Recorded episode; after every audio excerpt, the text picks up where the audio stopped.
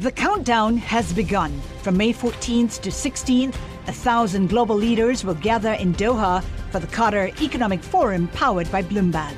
Join heads of state, influential ministers, and leading CEOs to make new connections, gain unique insights, and uncover valuable opportunities in one of the world's most rapidly rising regions. Request your invite for this exclusive event at QatarEconomicForum.com. Le entregamos todo lo que necesita saber para comenzar el día. Esto es Bloomberg Daybreak para los que escuchan en América Latina y el resto del mundo. Buenos días y bienvenido a Daybreak en español. Es 18 de abril de 2022. Soy Eduardo Thompson y estas son las noticias principales. Las probabilidades de una recesión en Estados Unidos son de alrededor del 35% en los próximos dos años, esto según el banco de inversión Goldman Sachs. Un economista de ese banco dijo que la historia sugiere que la Fed tendrá dificultades en frenar la inflación sin causar una contracción. Esta semana el FMI rebajaría su pronóstico de crecimiento global. China reportó la mayor caída en el gasto del consumidor y su peor tasa de desempleo desde los primeros meses de la pandemia. Las cifras de marzo llegaron junto con una aceleración más fuerte de lo esperado en el crecimiento del PIB del primer trimestre, pero que no capturó totalmente las restricciones impuestas por el COVID. En cuanto a la guerra en Ucrania, la ciudad de Mariupol está rodeada por fuerzas rusas. El multimillonario ruso Roman Abramovich habría viajado a Kiev en un intento por reiniciar las conversaciones de paz. El presidente ucraniano Volodymyr Zelensky dijo el sábado que las conversaciones estaban en un callejón sin salida. Ucrania completó un cuestionario de la Unión Europea para iniciar una solicitud de membresía y representantes de ese gobierno irán a las reuniones del FMI y el Banco Mundial. Esta semana el mercado está atento a las reuniones del FMI y el Banco Mundial en Washington. Por su parte, Jerome Powell hablará el jueves donde podría reforzar las apuestas de que la Fed aumentará las tasas en medio punto el próximo mes. Netflix, Tesla y American Airlines reportarán resultados esta semana y Emmanuel Macron y Marine Le Pen realizan su último debate televisado el miércoles antes de la segunda vuelta presidencial en Francia el domingo.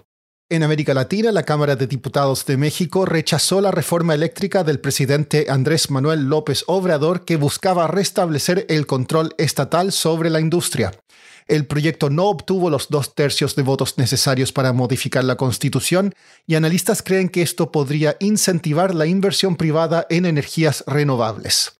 En Argentina, una federación de camioneros inicia hoy un paro indefinido de transporte de granos, amenazando con interrumpir aún más el comercio mundial de trigo, maíz y soya. Mientras tanto, el gobierno de ese país implementa dos nuevos programas de control de precios para controlar la inflación. En Chile, dos encuestas publicadas el fin de semana mostraron que la desaprobación al presidente Gabriel Boric superó el 50% en poco más de un mes que asumió el cargo.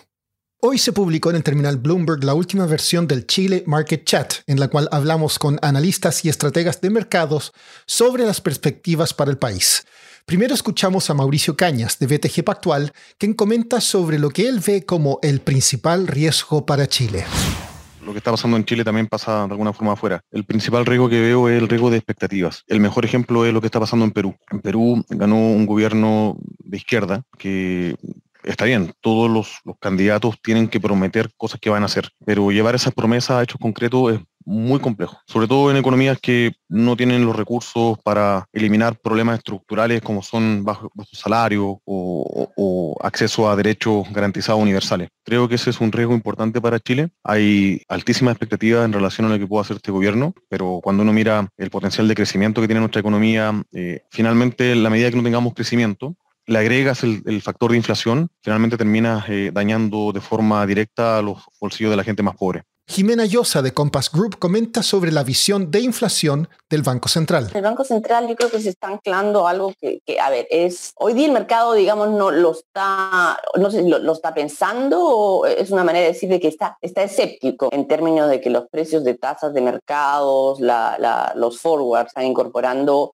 una inflación mayor que el 3% que, que, dice el Banco Central. El Banco Central se basa diciendo, viene una desaceleración, esa desaceleración va a ser suficiente para frenar la inflación. En la mitad de todo esto tenemos, tenemos ruidos que son bastante complicados de cuantificar, ¿no? que tenemos la posibilidad de un quinto retiro, con incentivos que en realidad políticos, sociales, electorales, apoyo, etcétera, que no son predecibles. Entonces yo creo que el, el fondo yo creo que hay, hay, hay, que ver. Y Felipe Carrión de MFO Advisors comenta el efecto que el creciente nivel de rechazo a la Convención Constitucional puede tener en la redacción de la nueva constitución. Más que, que si va a ser certero o no, por lo menos está, está mostrando que si es que siguen haciendo potencialmente lo que actualmente están haciendo, ese porcentaje podría empezar a crecer. Entonces al final tal vez la encuesta ayuda más a que los convencionales agarren un poquito de perspectiva, tomen un poco más conciencia de, las discusiones y el, tal vez no como habían mencionado antes con lo verbal, sino que en las votaciones mismas.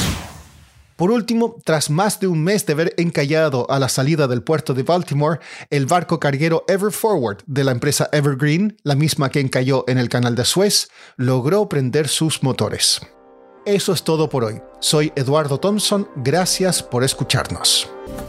Para conocer todas las noticias que necesita para comenzar el día, revise Daybreak en la app Bloomberg Professional, donde puede personalizar las noticias que desee recibir. También puede suscribirse a la versión solo audio en Spotify, Apple Podcasts o la plataforma de su preferencia. Eso es todo por hoy. Escuche de lunes a viernes Bloomberg Daybreak.